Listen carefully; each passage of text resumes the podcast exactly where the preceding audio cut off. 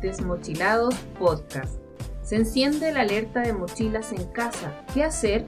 Si tu realidad exige ser escuchada, aquí nos importa. Todas las voces cuentan. Sí, porque este es un espacio transdisciplinar donde puedes ser el protagonista solo escuchando atentamente, ya sea en el taco, cocinando o durante la oncecita. También compartiendo tu opinión en Twitter o de entrevistado. Lo más importante es tu compañía y recordar darle un seguir a cada episodio e invitar a otros a sumarse a esta gran comunidad. Acomódate, que ya está aquí el oído más entusiasta. Con ustedes, Gras Malayana. Aquí comienza Voces de la Comunidad. Este día sábado 26 de septiembre del 2020 cerramos el mes analizando temas relevantes del periodo. Los invito a escuchar. Hola, hola, queridas y queridos desmochilados. Les saludo esperando que estén todos muy bien y espero que la llegada de un mejor clima les ayude a mejorar su estado de ánimo. Así que bien para todos los que ya estaban cansados del frío. Y personalmente me identifico con ello porque prefiero las estaciones de temperatura más cálida. Ya lo dice su nombre, Prime y Vera, lo que significa buen tiempo.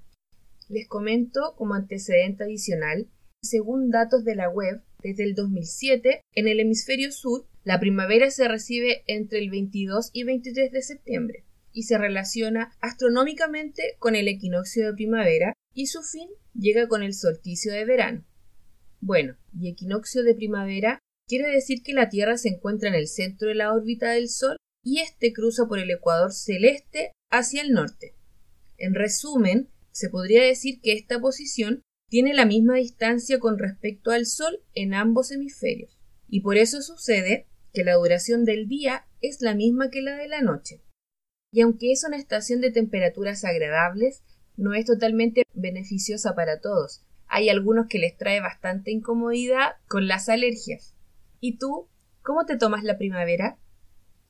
En temas relevantes no podemos dejar de lado la pandemia, y les puedo contar que para este 28 de septiembre entra en vigencia el desconfinamiento para 15 comunas más del país avanzando al paso 3 de preparación, comunas como Tiltil, Calera de Tango, Talagante, Lobarnechea, Estación Central, Peñalolén, Padre Hurtado, Pedro Aguirre Cerda, Lampa, Isla de Maipo, Santiago y Quilicura.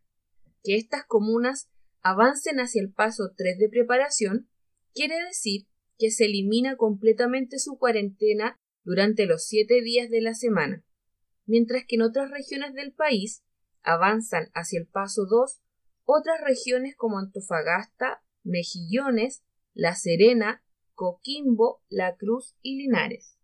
Este paso se refiere a una transición que implica transitar libremente de lunes a viernes, pero no así los fines de semana y feriados. ¿Qué va a resultar de todo esto? Creo que solo el tiempo lo dirá. Bueno, Siguiendo esta línea de pandemia, recordemos que la semana anterior tuvimos oportunidad de conocer a un grupo de estudiantes de educación básica que conformarán un nuevo segmento en el programa Desmochilados llamado Club de las Malteadas. Las niñas nos estuvieron contando por ahí un poco de sus anécdotas de cuarentena y nos contaban de sus experiencias celebrando cumpleaños en esta modalidad online de confinamiento.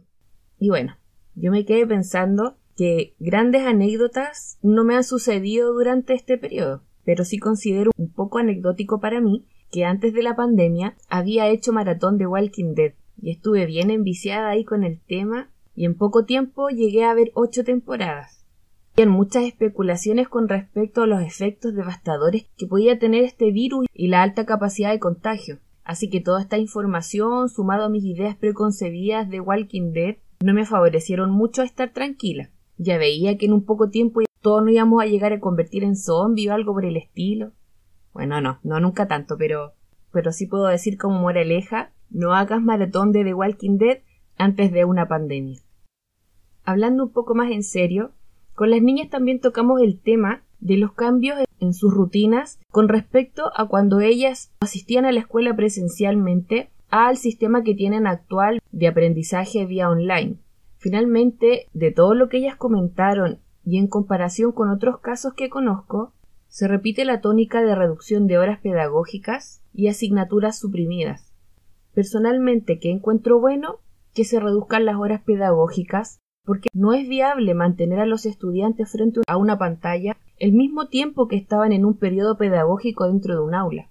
Sabemos que la exposición a pantallas no es saludable tanto en lo cognitivo y en otros aspectos como la salud de la vista, generando efectos secundarios muy perjudiciales para la salud, como por ejemplo dolores de cabeza o fatiga mental, entre otros.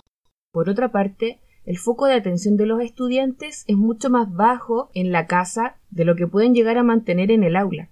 Consideremos que, en primer lugar, la casa es un espacio de descanso y vinculado a actividades que no se relacionan con el aprendizaje. Teniendo la oportunidad de dormir hasta más tarde, los niños y niñas prefieren eso. Pensemos, ¿quién puede tener ganas de desarrollar una actividad que demanda de nuestra atención y concentración como el aprendizaje con la tentación de poder volver a acostarse al lado. Además consideremos que en la casa hay otros factores distractores mucho más atractivos para los y las estudiantes que aprender, por ejemplo el televisor, juegos digitales, etc. Por lo tanto, en vista de todo esto, considero muy pertinente la reducción de horas pedagógicas. Sin embargo, encuentro contraproducente la eliminación de asignaturas, por ejemplo, como artes considerando que es un recurso muy útil y que favorece mucho a la asimilación de aprendizajes. Antes de la pandemia ya venían sonando iniciativas de integración de asignaturas y creo que este era el momento propicio para eso. Y si esta situación de confinamiento se extiende más allá de este año 2020, he de esperarse que podamos lograr una fusión de asignaturas porque siempre ha carecido de sentido abordarlas de manera desarticulada con lo que espero que esta pandemia favorezca a que surjan otros modos de aprendizaje más centrados en el desarrollo de habilidades y que vayan en concordancia con los intereses y con los talentos de los y las estudiantes. ¿Qué creen ustedes? Frente a todo esto, creo que es imposible no pensar qué es mejor, las clases presenciales o las clases online. Bueno, según un artículo publicado en la web el mundo científico también tiene algo que decir al respecto, aludiendo a que no existe una vacuna contra el COVID-19 y mientras esto no suceda, será necesario mantener el resguardo de la salud.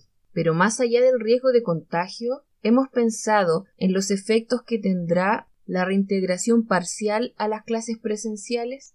Según esta investigación, se generan obviamente situaciones asimétricas en las oportunidades que tendrán niños, niñas y adolescentes. No obstante, no puede perderse de vista que la modalidad online ha acrecentado la brecha entre estudiantes de mayor estatus económico en comparación a los estudiantes más vulnerables. Es bien sabido que el acceso a Internet no es igual en condiciones para todos, y sumado a esto están las condiciones propias del hogar, los espacios, los recursos, entre muchas otras variables. En esta misma investigación, una doctora en ciencias biométricas y directora de educación del Instituto de Neurociencia Biomédica de la Facultad de Medicina de la Universidad de Chile profundiza en los efectos que ha dejado la pandemia y las clases remotas que vendrán a largo plazo en los estudiantes y apunta al desarrollo psicoemocional de los y las escolares. Y cito textual los niños requieren tener contacto social. Los seres humanos somos sociales. Durante el proceso evolutivo hemos desarrollado habilidades que nos permiten generar comunidad y eso también nos genera seguridad. Aprendemos también por imitación de los otros y eso dentro de un espacio donde tú estás solo frente a un computador se pierde, concluye. Bueno, de esto creo que el tema de fondo es cómo se logra el equilibrio en el acceso al aprendizaje en esta condición de pandemia, porque claramente las dos modalidades tienen sus pros y sus contras, y si bien les presento algunos datos científicos, todos somos capaces de percibir por intuición que las clases presenciales representan un riesgo de contagio importante y las clases online se ven sujetas a un sinnúmero de limitantes. Personalmente, Creo que el asunto de fondo es en qué momento las autoridades se pronuncian con facilitadores para que todas las familias puedan acceder al aprendizaje en igualdad de condiciones.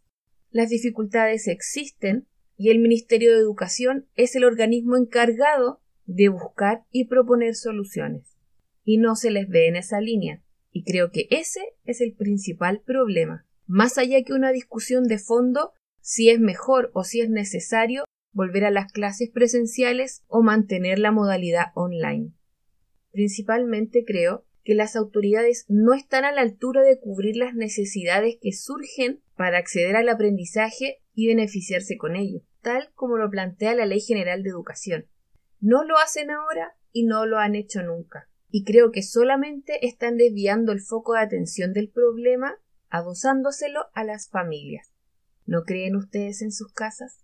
Lo bueno es que en Desmochilados esperamos conocer todas sus visiones y perspectivas. Para eso está el tweet disponible para que puedan expresarse. Por el día de hoy llegamos hasta acá y comienzo a despedirme. Ha sido un excelente mes para el programa y espero que esto continúe así en lo que resta del año. Recuerden escuchar el nuevo segmento Desmochilados Club de las Malteadas que se emitirá los días jueves a las 7 de la tarde. También nos mantenemos con el segmento Un café diferente los días martes a las 7 de la tarde y por supuesto Voces de la comunidad los días sábados a las 7 de la tarde. Estimadas y estimados desmochilados, agradezco su atención y compañía. Nos despedimos escuchando una pachanga romántica. Hasta la próxima. Desmochilados.